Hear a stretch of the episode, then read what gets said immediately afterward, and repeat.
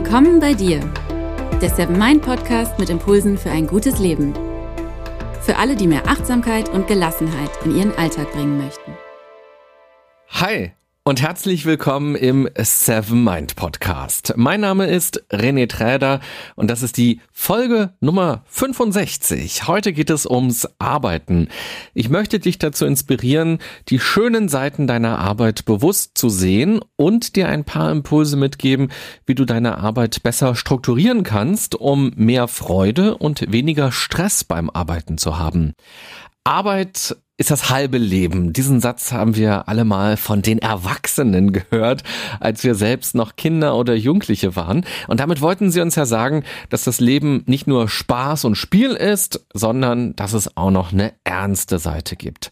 Statistisch gesehen haben sie übrigens recht. Wenn man mal die Grundbedürfnisse abzieht, also Schlafen und Essen, dann kann man wirklich sagen, dass sich die restliche Zeit in Arbeit und in Freizeit aufteilt, also zumindest im Durchschnitt. Was dabei aber leider oft mitschwingt, ist, dass Arbeit anstrengend ist und mir wertvolle Lebenszeit klaut und dass Freizeit das einzig wahre ist. Ich weiß nicht, wie es dir geht, ich arbeite gerne. Natürlich gibt es Tage, an denen es mir schwerfällt, aus dem Bett zu kommen. Natürlich habe ich anstrengende und stressige Zeiten und natürlich gibt es auch Aspekte an meiner Arbeit, die nervig sind. Aber ganz grundsätzlich finde ich, dass Arbeit das Leben bereichern kann, dass man durch das Arbeiten tolle Menschen kennenlernen kann, dass man sich dadurch weiterbilden und auch persönlich weiterentwickeln kann. Wenn man feststellt, dass man all das vermisst, dann ist das ein Hinweis darauf, dass man aktiv werden und etwas verändern sollte. Manchmal reichen schon kleine Veränderungen. Wenn du den Podcast oft hörst, dann weißt du, ich bin ein Freund von kleinen Veränderungen und vor allem reicht es oft auch schon aus, das Mindset zu verändern. Manchmal braucht es natürlich aber auch radikale Veränderungen. Das ist natürlich auch völlig in Ordnung und manchmal ist das auch der einzig richtige Weg.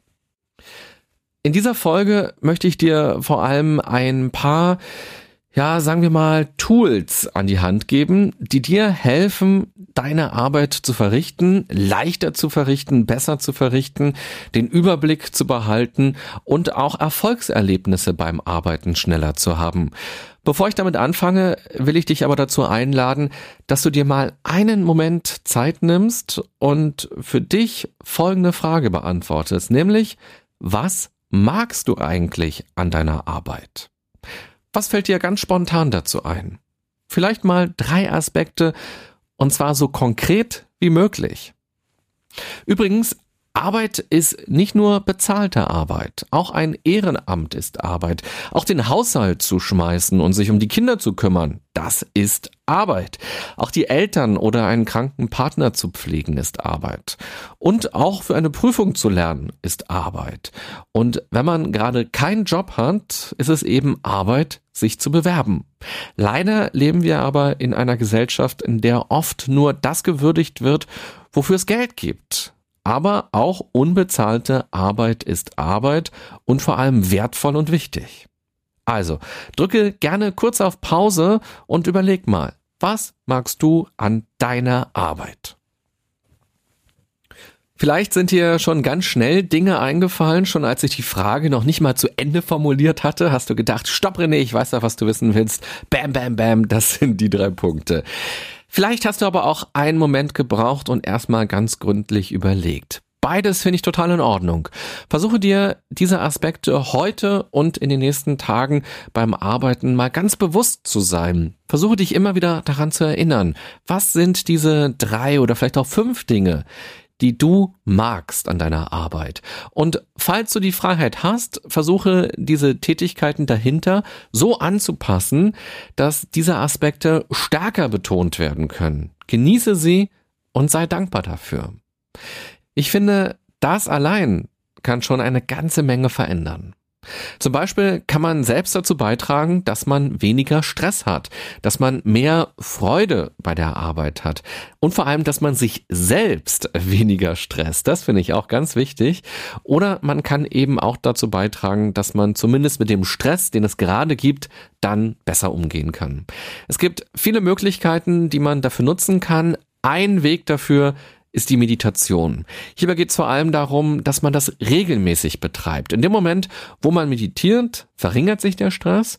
Wenn man das aber regelmäßig macht, wird man ganz grundsätzlich anders mit den stressigen Dingen des Lebens umgehen und wird auch den Zustand der Ruhe leichter herstellen können. Vielleicht nutzt du zum Meditieren ja auch schon die Seven Mind App. Dort gibt's nun etwas ganz Neues, nämlich den Kurs stressintensiv. Intensiv bedeutet, dass dieser Kurs aus vier Leveln besteht, die aufeinander aufbauen. Jedes Level besteht aus mehreren Meditationen, das heißt, ein Monat lang bietet dir die App jeden Tag eine neue Übung gegen Stress. Der Kurs geht 28 Tage und der Kurs unterstützt dich dabei, deine natürliche Stressgrenze erst einmal wahrzunehmen und Schritt für Schritt nach deinem individuellen Tempo und Maß zu leben. Das klingt doch super, oder? Meine Empfehlung wäre, fang mit dem Kurs nicht erst an, wenn du mega gestresst bist, sondern durchaus auch schon, wenn es dir gut geht und du entspannt bist. Denn mit Stress besser umzugehen, ist eine Übung. Und kommen wir jetzt zu den Tools, mit denen du stressfreier dich selbst organisieren kannst bei der Arbeit. Es gibt ja inzwischen unzählige Apps, die uns Arbeit abnehmen. Zumindest sollen sie das. Manchmal machen sie uns aber auch Arbeit, weil es komplizierter ist, sie zu bedienen oder weil wir dadurch leichter uns ablenken lassen. Und wenn wir dann schon das Handy in der Hand haben, dann schauen wir eben auch mal kurz bei WhatsApp vorbei oder wir schreiben selbst eine Nachricht oder wir denken, ah, da hatte ich noch so ein schönes Foto, das poste ich jetzt noch mal schnell bei Instagram und danach, danach werde ich dann aber auf jeden Fall weiterarbeiten. Und so vergeht die Zeit dann Step by Step. Es ist gut, wenn man seine Zeitkiller kennt. Ich habe zum Beispiel aufgehört, mir Termine in mein Handy einzutragen. Einfach, weil das Tippen länger dauert als das Schreiben mit der Hand im Kalender. Ich brauche auch keine Erinnerung eine Stunde vor einem Termin. Das geht auch ganz wunderbar ohne. Mein System sieht so aus. Ich habe zwei Kalender. Einer liegt bei mir immer im Arbeitszimmer. Das ist ein Kalender, bei dem ich immer den ganzen Monat auf einen Blick habe und bei dem es für jeden Tag ausreichend Platz gibt in der Zeile, um Dinge reinzuschreiben. Und ganz ehrlich, das ist kein teurer, fancy und hipper Bürokalender, sondern ein kostenloser Kalender aus der Apotheke. die Familienplaner, die sind super, weil sie direkt mehrere Spalten für jeden Tag haben und dadurch kann ich dann meine Termine ganz übersichtlich eintragen. Und mein zweiter Kalender ist ein ganz klassischer Timer, den ich unterwegs dann auch immer dabei haben kann. Ich bin ja selbstständig, ich verbringe dadurch viel Zeit in meinem Homeoffice, aber eben auch viel Zeit unterwegs, wenn ich bei Firmen bin und Workshops gebe oder auch Coachings oder auch wenn ich im Radio arbeite. Aus meiner Sicht ist es aber gar kein Problem, mir meine Termine doppelt zu notieren. Erstens geht das immer noch schneller, als wenn ich es in mein Handy tippe und zweitens benutze ich dadurch mein Gehirn dieses Ding, das will ja auch noch wach bleiben und aktiv bleiben. Und das führt nämlich auch dazu, dass ich mir meine Termine auch sehr gut merken kann. Ich habe sie ja zweimal eingetragen in zwei verschiedenen Kalendersystemen und dadurch habe ich einen sehr, sehr guten Überblick über meine nächsten Wochen und über meine nächsten Monate und auch kann sehr gut abschätzen, aha, der Termin ist am Mittwoch, da brauche ich zwei Tage Vorbereitung, das kann ich dann dann und dann machen. Übrigens, feste Dinge schreibe ich mir mit Kugelschreiber ein, also zum Beispiel Termine oder auch Deadlines. Und mit Bleistift schreibe ich mir ein, was ich an dem jeweiligen Tag machen will. Also welche Dinge ich dort bearbeiten möchte. Und wenn ich dann das nicht gemacht habe, dann merke ich nämlich, aha, jetzt muss ich das ähm, wieder wegradieren oder durchstreichen und ich muss es daneben nochmal hinschreiben. Das heißt, ich habe auch eine gewisse Motivation, das wirklich abzuarbeiten und vor allem im Vorfeld schon realistisch zu planen. Meine Variante ist aber auch sicher gar nicht für jeden geeignet. Entscheidend ist, wie man denn arbeitet oder wie man auch arbeiten möchte. Aus meiner Sicht gibt's auch gar nicht das beste Tool, sondern es gibt viele gute Tools und man muss eben schauen, was passt zu mir und wie kann ich das Tool auch am besten für mich nutzen. Ganz grundsätzlich würde ich dir raten, dein Handy so oft es geht nicht zu benutzen. Viele Tools kann man auch ganz wunderbar auf Papier machen. Dafür eignen sich dann vor allem für den Umweltschutz die Rückseiten von irgendwelchen Unterlagen, die man mal ausgedruckt hat oder irgendwie geschickt bekommen hat, aber nicht mehr braucht, die man normalerweise einfach so wegschmeißen oder zerschreddern würde. Da kann man die Rückseite auf jeden Fall noch nutzen, um zum Beispiel eine To-Do-Liste zu machen. Und die To-Do-Liste ist ja auch der Klassiker unter den Hilfsmitteln. Dazu muss man man eigentlich auch gar nicht mehr so wahnsinnig viel sagen. Ich selbst versuche wegzukommen von täglichen To-Do-Listen und nutze eher langfristige. Wenn ich weiß, welche To-Dos es für meine Woche oder meinen Monat gibt, dann kann ich das für mich gut gewichten. Und dafür habe ich mir eine Pinnwand besorgt, die ist zweigeteilt. Die eine Hälfte ist aus Kork und die andere ist magnetisch und auf die kann ich auch raufschreiben. Du kennst sicher auch diese kleinen Klebezettel, die man fürs Lesen oder auch fürs Lernen in der Uni nimmt. Die sind ganz schmal, also kein richtiges Post-it, sondern so ein ganz schmaler Streifen. Damit kann man sich im Buch oder im Hefter Stellen markieren, die wichtig sind. Ich nutze diese Klebezettel tatsächlich als Post-it nämlich für meine To-Dos. Der Vorteil ist, jeder Zettel ist relativ klein, also ich habe da nicht so riesige Zettel dran und der Platz ist schnell weg und ich muss auf diesem Zettel immer ja auch nur eine Aufgabe, ein Projekt, eine Sache, die ich machen will, raufschreiben. Und dieser wenige Platz motiviert mich dann auch noch zusätzlich, das kurz und bündig zu machen und mich nicht selbst zu verarschen und noch tausend Stichpunkte runterzumachen, so dass aus diesem einen To-Do plötzlich zehn werden. Der Vorteil ist, dass ich dadurch auch direkt über Teilaufgaben nachdenken kann und dadurch auch viel schneller merke, stopp mal, ähm, das braucht eine gewisse Zeit und das braucht auch noch eine gewisse Zeit. Und wenn ich wirklich einen Haken machen will hinter diesem To-Do, dann muss ich erstmal diese drei Schritte davor noch erledigen. Also habe ich plötzlich vier von diesen kleinen Klebezetteln. Und ich kann diese To-Dos auch immer wieder verschieben, wenn sich meine Prioritäten verändern, weil ich sie ja entweder auf mein Whiteboard klebe oder eben an die Pinnwand dran mache. Gerade schreibe ich zum Beispiel ein Buch und da gibt es unzählige To-Dos, die einen auch erschlagen können, so dass man morgens aufsteht und denkt, oh Gott, ich werde das nie schaffen, das wird niemals fertig. Also habe ich alles, was ich dafür tun muss, in Aufgaben unterteilt, die ich innerhalb meines Zeitfensters, das ich habe, verteile. Und ich weiß, in welcher Woche ich dann Kapitel 5 zum Beispiel fertig haben möchte und ich weiß, welche Dinge ich dafür Step by Step tun muss. Welche Erfahrungen hast du denn mit To-Do-Listen gemacht und wie nutzt du die denn?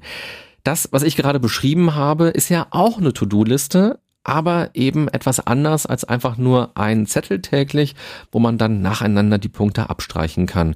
Bei dieser Variante habe ich immer gemerkt, dass ich mir zu viel vornehme und auch schnell frustriert bin, wenn ich merke, dass ich mindestens drei dieser Aspekte heute nicht schaffe. Schreib mir doch gerne mal, wie du To-Do-Listen für dich nutzt oder ganz allgemein, wie du dich organisierst. Was sind deine Tools dafür? Manchmal mache ich mir auch eine Dann-Liste, also eine Gemacht-Liste. Auf die Idee bin ich im Studium gekommen, als ich in der Lernphase vor Klausuren war. Das ist immer ein riesiger Berg gewesen und man sieht dabei kaum Fortschritte. Um mich selbst zu motivieren, habe ich mir einfach morgens ein A4-Blatt genommen und dann immer aufgeschrieben, was ich gerade gemacht habe. Und so konnte ich am Ende des Tages sehen, dass ich eine ganze Menge gemacht habe, auch wenn man kein direktes Erfolgserlebnis hat, weil bis zur Klausur dauert es noch eine ganze Weile und ob ich nun gut gelernt habe oder nicht gut gelernt habe, das entscheidet sich erst in einigen Tagen oder Wochen oder Monaten vielleicht. Aber der Erfolg ist ja, dass ich bestimmte Themen durchgearbeitet habe. Heute nutze ich diese Getan-Listen, vor allem wenn ich viele verschiedene und kleinteilige Dinge zu tun habe. Zum Beispiel Angebot geschrieben für Workshop Folien angepasst für Vortrag, Rechnung geschrieben, Kapitel 3 Korrektur gelesen, Flipchart-Papier bestellt, Podcast geschnitten und so weiter. Mir hilft diese Liste dabei, Achtsamkeit im Umgang mit meiner Arbeitszeit zu üben, würde ich sagen. Üben deshalb, weil ich dadurch lerne, wie lange die einzelnen Dinge dauern, wie viel Zeit ich dafür künftig auch einplanen muss und eben auch, wie viel Energie ich jeweils brauche. Denn das vergessen wir ja auch häufig. Wir fragen uns, ja, wie viel Zeit habe ich und wie viel Zeit braucht etwas? Aber die spannende Frage ist ja auch, wie viel Energie habe ich eigentlich? Wie viel Kreativität habe ich eigentlich?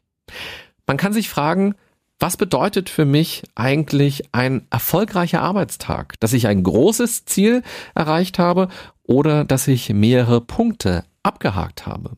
Die Antwort darauf ist sehr individuell. Wenn wir ein großes Ziel erreicht haben, fühlt sich das automatisch wie ein erfolgreicher Tag an, weil unsere Zeit und unsere Energie dazu beigetragen haben, dass es einen Abschluss, ein Ende gegeben hat.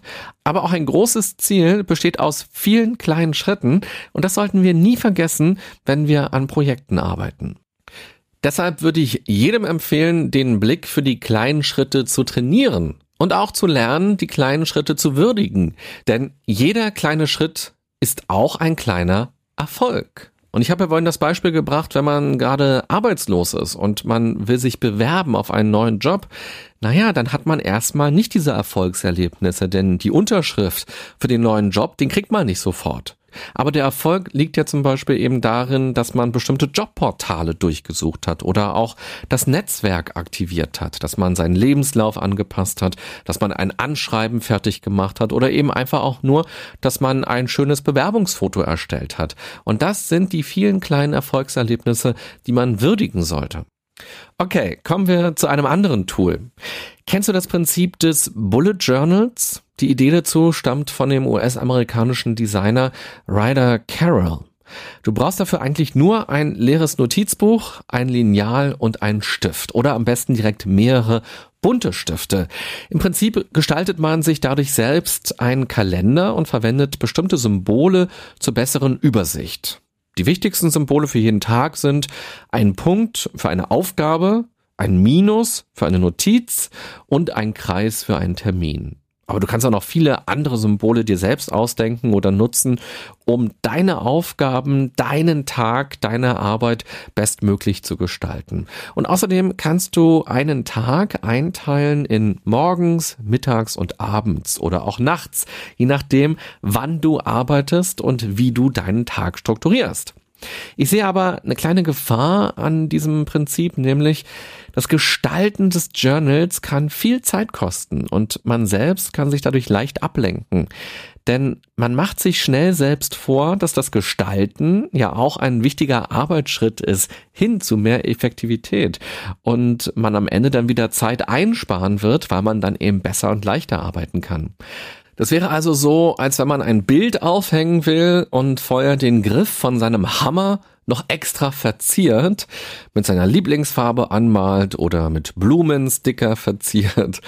In der Annahme, dass man den Nagel dann ganz besonders gut in die Wand bekommt und das Bild dann einfach auch noch viel besser halten wird. Ein Tool soll dir die Arbeit leichter machen und möglichst wenig Arbeit an sich machen. Achte also darauf, dass du dich bei den Tools nicht verfranst und dass du dir auch keine Zeit klaust dadurch. Wir Menschen sind Meister darin, uns selbst von der Arbeit abzuhalten.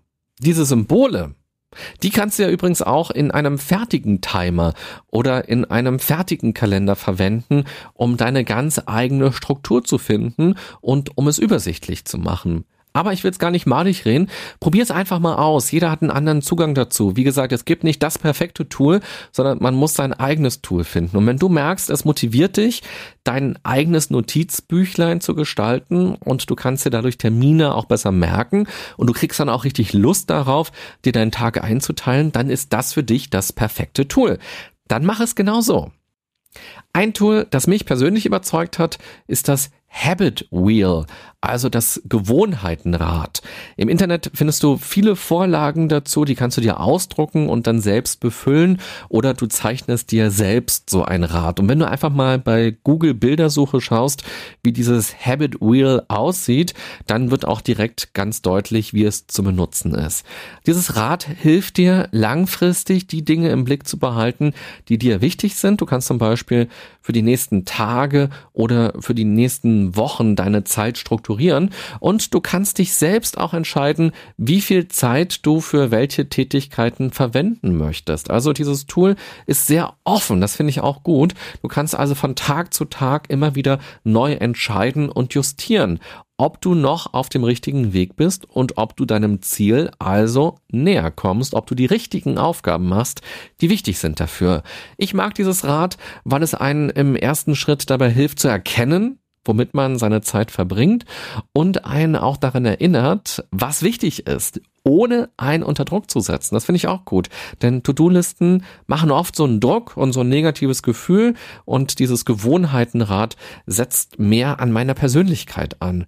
Ich würde sagen, dieses Rad ist deshalb auch gar kein Tool, das man langfristig jetzt für immer nutzt, wie so ein Kalender, sondern dass man einfach mal experimentell nutzt, um seinen Arbeitsalltag ganz grundsätzlich zu optimieren. Man kann sich durch dieses Gewohnheitenrad sehr gut kennenlernen und sich dadurch auch verändern. Und man muss es, finde ich, auch gar nicht nur benutzen für die Arbeit. Du kannst es auch privat nutzen, wenn du dich nämlich von alten Gewohnheiten trennen willst und neue Gewohnheiten etablieren willst. Dann kannst du dir nämlich hinschreiben, welche Gewohnheiten sind dir wichtig und dann einfach mal schauen, bist du auf dem richtigen Weg oder bist du schon längst vom Weg abgekommen. Und dann kannst du einfach für dich sagen, aha, ich habe in den letzten drei Tagen gar nichts für meine guten Gewohnheiten getan, aber jetzt, heute, im Hier und Jetzt, werde ich das einfach mal ändern und jetzt mache ich etwas von dem, was ich mir aufgeschrieben habe, was mir wichtig ist. Du siehst, du brauchst gar kein Smartphone, schmeißt es da einfach weg. du brauchst auf jeden Fall auch gar keine Apps oder irgendwelche Programme, um dich selbst zu organisieren. Ich würde sogar sagen, dass die analoge Selbstorganisation oft besser ist als die digitale. Viele Studien haben gezeigt, dass wir Menschen uns super schnell ablenken lassen und dass wir oft sogar aufs Handy schauen, ohne einen Grund zu haben. Wir schaffen uns eher Gründe. Produktiver und effektiver können wir arbeiten, wenn wir es schaffen, für längere Zeit ungestört an einer Aufgabe zu sitzen. Deshalb ist das einzige digitale Tool, das ich dir in dieser Folge empfehlen möchte, der Flugmodus. so einfach ist es. Der Flugmodus hilft dir wirklich besser zu arbeiten. Und wenn dein Chef dann irgendwann in dein Büro kommt und sagt, hey, warum ähm, ist dein Handy aus? Ich versuche dich schon seit Stunden oder Tagen zu erreichen, dann kannst du einfach sagen, ich arbeite gerade effektiv. ich weiß nicht, ob er sich davon überzeugen lässt. Also wie gesagt, es gibt nicht das perfekte Tool. Ähm, wenn du selbstständig bist oder wenn du viele Freiheiten hast beim Arbeiten, dann kannst du natürlich die Dinge so gestalten, wie du das willst. Wenn du aber mit Kunden viel zu tun hast, vielleicht auch an einer Hotline oder so arbeitest, Klar, dann kannst du natürlich nicht einfach den Hörer daneben legen und sagen, so, jetzt muss ich hier erstmal alles abarbeiten.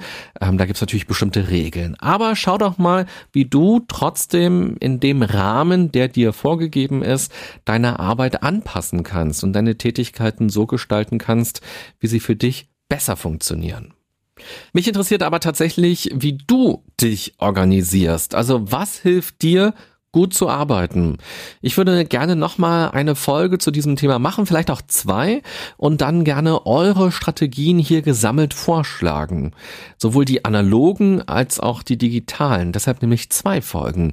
Also schreibt mir doch gerne. Ich bin sehr gespannt. Wie strukturiert ihr euch oder eure Arbeit gut? Welche Tools helfen euch dabei? Fazit dieser Folge. Mir persönlich ist es wichtig, dass die Tools einfach sind und so wenig Zeit wie möglich kosten. Ich will einen Überblick über meinen heutigen Tag und über meine nächsten Tage und Wochen und auch noch über meine nächsten Monate. Dadurch kann ich dann erkennen, was wichtig ist und auch was dringend ist. Mir helfen ganz normale Kalender, To-Do-Listen in Form von Klebezetteln am Whiteboard an der Pinnwand, die Einteilung meiner Arbeitszeit für bestimmte Aufgaben, auch das hilft mir, und dann eben Dann-Listen, für den Aha-Effekt und als Erfolgserlebnis. Und vor allem ein eingeplanter Puffer, denn bekanntlich dauern Dinge oft länger, als man dachte und es kommen ja auch ungeplante Dinge dazu. Das finde ich auch ganz wichtig. Ich versuche zumindest mir selbst immer meine Deadlines ein bisschen vor die echte Deadline zu setzen, so dass ich früher fertig bin, als ich müsste. Und vor allem frage dich auch mal regelmäßig, was mag ich eigentlich an meiner Arbeit? Vielleicht willst du daraus sogar eine Routine machen. Die Frage kannst du dir zum Beispiel auf dem Weg zur Arbeit stellen oder auch am Ende des Tages oder zwischendurch. Ich bin gespannt auf eure Tools. Die könnt ihr auch gerne unter das Posting zu dieser Folge schreiben bei Facebook oder Instagram oder Twitter oder auch als Kommentar bei SoundCloud oder iTunes oder eben ganz klassisch als E-Mail.